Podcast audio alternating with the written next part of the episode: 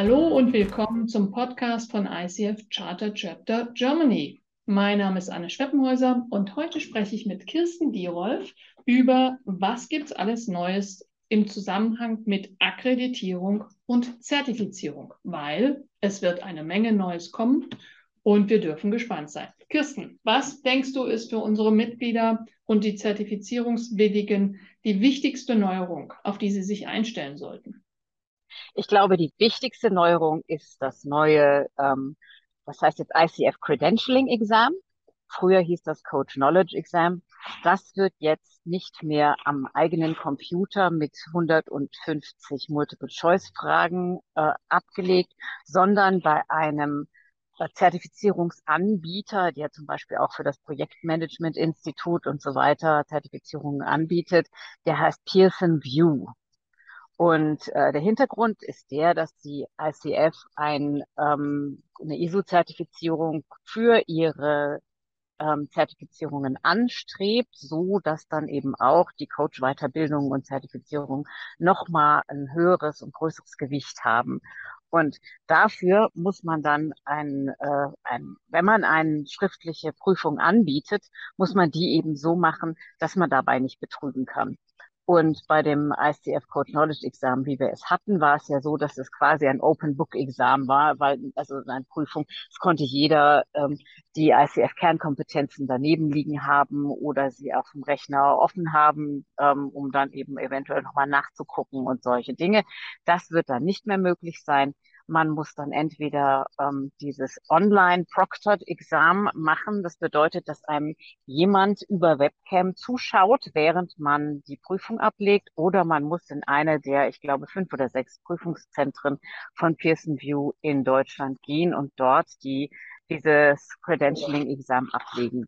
Es ist auch so, dass eben ab dem 27. Juli, also jetzt, ne, ähm, diese Prüfung auch bei jedem Upgrade abgelegt werden muss. Es war ja früher so, dass Coach Knowledge Exam musste man nur einmal in seinem Leben bestehen.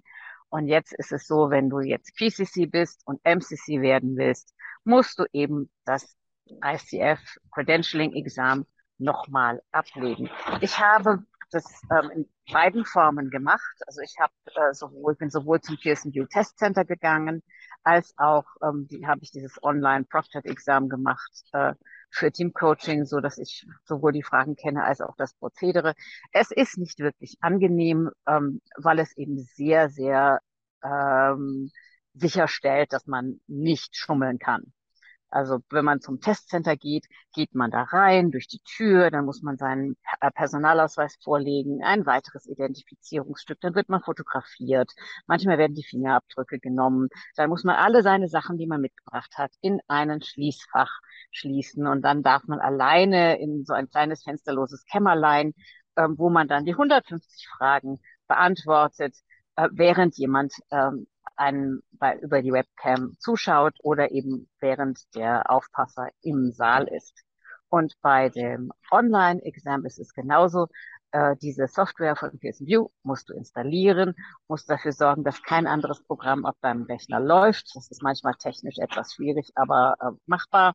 Ähm, man kann das auch eine Woche vorher mit einem so einem, so einem Pseudo-Prüfung, also eine, so eine Prüfungs, ähm, Prüfungstest oder wie man das da technischen Test kann man das schon mal machen, ähm, so dass das also dann ähm, ja, da bekommt man einen Link zugeschickt auf das äh, Handy und dann muss man vorne, hinten, rechts und links den Arbeitsplatz Platz fotografieren, so dass also sichergestellt ist, dass man da nichts liegen hat, was äh, ja zum Schummeln irgendwie äh, einladen würde. Ähm, ich musste zum Beispiel ein, Stück weißes Papier, was ich als Mauspad benutzt hatte, ne, musste ich nochmal extra in die Kamera halten. Ähm, und dann guckt einen einfach jemand zu, während man da so die Prüfung macht. Man soll auch nicht irgendwas in seinen nicht vorhandenen oder vorhandenen Bart murmeln, weil das ja sein könnte, dass eine andere Person im Raum sich befindet, die dann Antworten gibt. Und das will man eben dann auch äh, vermeiden. Also es ist dann ein sehr, sehr sicheres, eine sehr, sehr sichere Prüfung, die also auch allen ISO und andere anderweitigen ähm, amerikanischen und nicht-amerikanischen äh, Testszenarien standhält. Ähm, es ist ein bisschen, finde ich, überkandidelt und äh, vielleicht auch einfach übers Ziel hinausgeschossen. Aber wenn jetzt nun mal die ISO-Zertifizierung das verlangt, dann machen wir das eben auch noch. Das ist, glaube ich, die allerwichtigste Neuerung für alle, die sich zertifizieren lassen wollen. Keine Angst, in unseren Zertifizierungs-Challenges werden wir euch darauf auch nochmal ganz besonders vorbereiten, so dass ihr wirklich ganz genau wisst, was da zu machen ist. Und ähm, gemeinsam schaffen wir das. Wenn ich richtig gehört habe, Kirsten, gibt es dieses neue Examen aktuell nur in englischer Sprache. Ja. Was bedeutet ähm, das für unsere deutschen Mitglieder? Ja, das ist ein wenig misslich. Da gab es ein großes Missverständnis zwischen ICF Deutschland und ICF USA. ICF USA Global Headquarters hat richtigerweise gesagt, wir bieten die Prüfungen an in den Sprachen, die am meisten nachgefragt werden. Das würde ich auch machen, wenn ich diese Entscheidung zu treffen hätte, würde ich gucken, ne, wer, welche Sprachen brauchen wir und mit den Sprachen, die sie jetzt anbieten, haben, decken sie 96 Prozent der ähm, Sprachen oder der Anfragen ab. Jetzt haben sie aber leider vergessen gehabt, dass die Deu das deutsche Code Knowledge Exam deswegen nicht besonders nachgefragt war, weil es eben eine so grottige Übersetzung war, dass wir in Deutschland allen, die auch nur des Englischen halbwegs mächtig waren, ähm, vorgeschlagen haben, doch die englische Variante zu wählen. Wir hatten das also über Jahre immer wieder äh, an Global ähm, als Feedback gegeben und sie sagten auch richtigerweise, ach, wir machen das doch eh neu, jetzt werden wir nicht noch an der Übersetzung herumdoktern. Und diese, diese ganze Kommunikation ist eben in diesem, in der ganzen Neuerungshektik vergessen geraten, so dass es dann eben Deutsch war dann wenig nachgefragt, also brauchen wir es nicht. Ähm, ähm, und ja, und äh, dann, ja, jetzt äh, habe hab ich dann nochmal mit äh, George Rogers gesprochen und George Rogers, äh, der dafür verantwortlich ist, hat sich dann erinnert, ach ja, genau so war das so, dass wir jetzt ab dem zweiten, im, dem letzten Quartal 2022 auch wieder ein deutschsprachige, eine deutschsprachige Übersetzung zur Verfügung haben werden und die dann hoffentlich besser sein wird als die alte. Prima. Gibt es sonst noch Neuerungen zur Zertifizierung? Sie wird etwas teurer. Hm auch äh, nachdem wir, ich glaube, jetzt sieben oder acht Jahre keine Preiserhöhung hatten, wird der Preis angepasst. Und ähm, das nächste, ich weiß nicht, ob ich was vergessen habe, Anna, aber ich glaube, dass das nächste, es hängt auch gleich mit der Akkreditierung zusammen.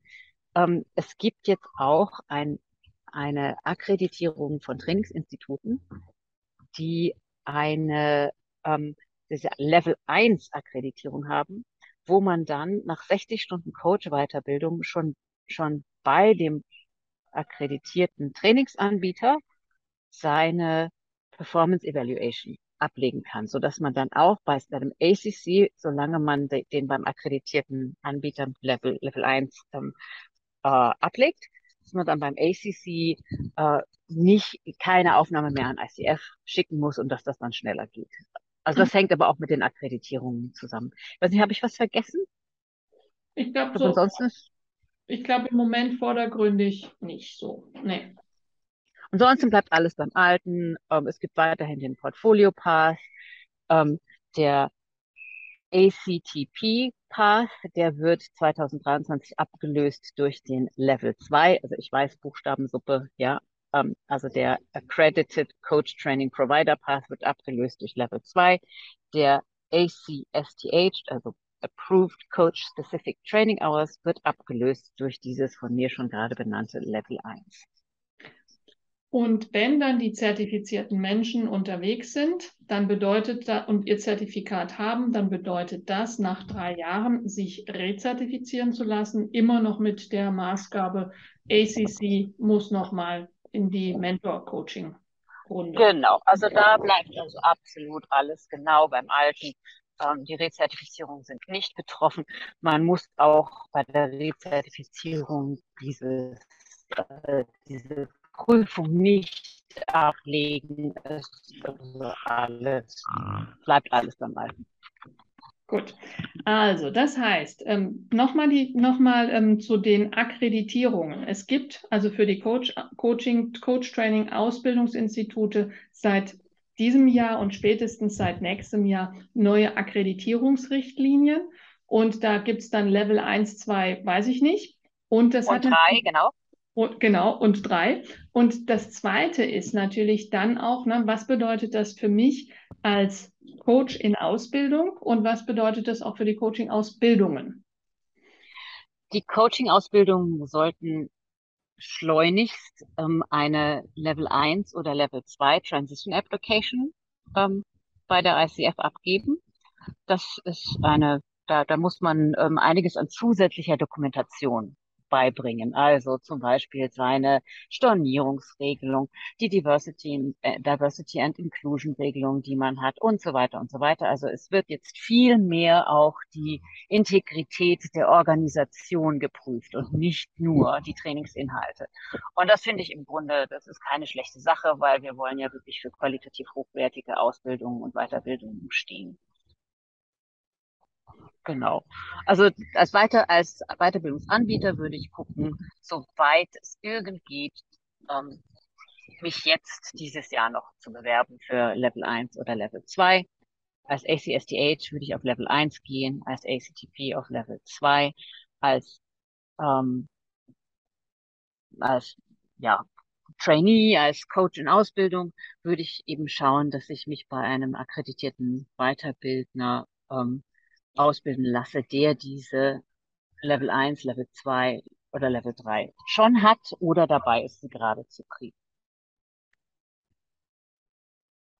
Das klingt vielleicht zuerst mal ein bisschen ungewohnt, weil wir uns ja gerade an ACSTH und ACTP gewöhnt hatten. Ähm, aber nochmal wichtig, die Empfehlung, schaut nach Level 1, schaut nach Level 2 und ähm, gibt es weitere Ideen, oder Vorschläge im Hinblick auf die Akkreditierung, Kirsten?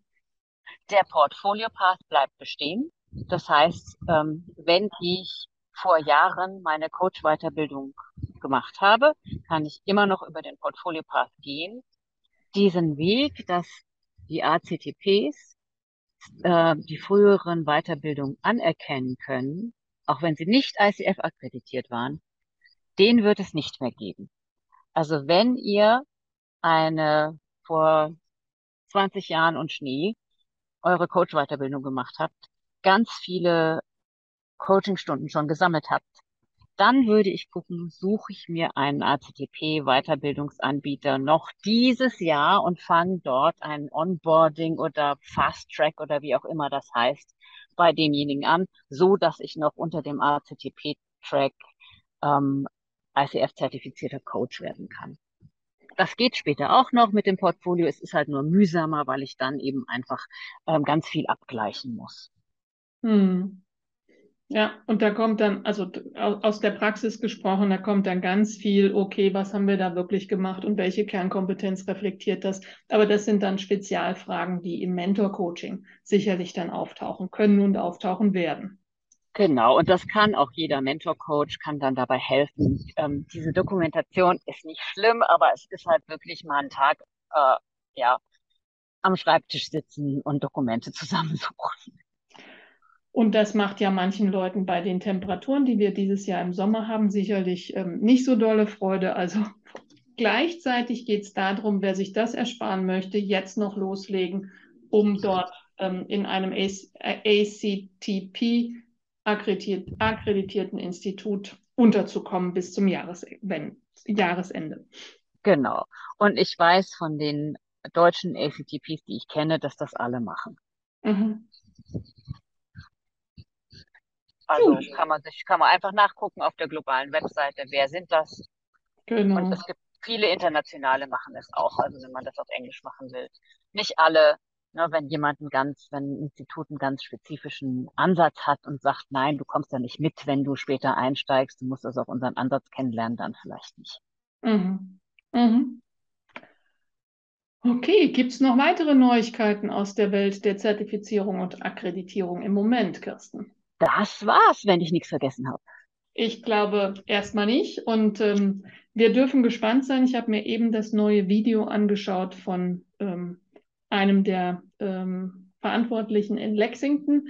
Von daher, Sie sind ganz begeistert, wie toll die Welt mitzieht und diese Veränderungen auch mit begleitet und dass das doch ein qualitativer und quantitativer Sprung sein möge. Und in diesem Sinne, denke ich, verabschieden wir uns wieder aus diesem Podcast. Kirsten, vielen Dank, dass du die Zeit gefunden hast, uns über diese Neuerungen auch aufzuklären. Ja, ja, gerne, gerne. Und dann hoffen wir, dass auch die Botschaft dieser, dieses Podcasts an die Ohren gelangt, um die es geht, nämlich alle, die auf dem Weg der Zertifizierung sind oder auf dem Akkreditierungsweg sind als Coaching-Institut, damit ihr wisst, was es Neues gibt. In diesem Sinne, bleibt uns gewogen. Danke euch. Ciao, ciao.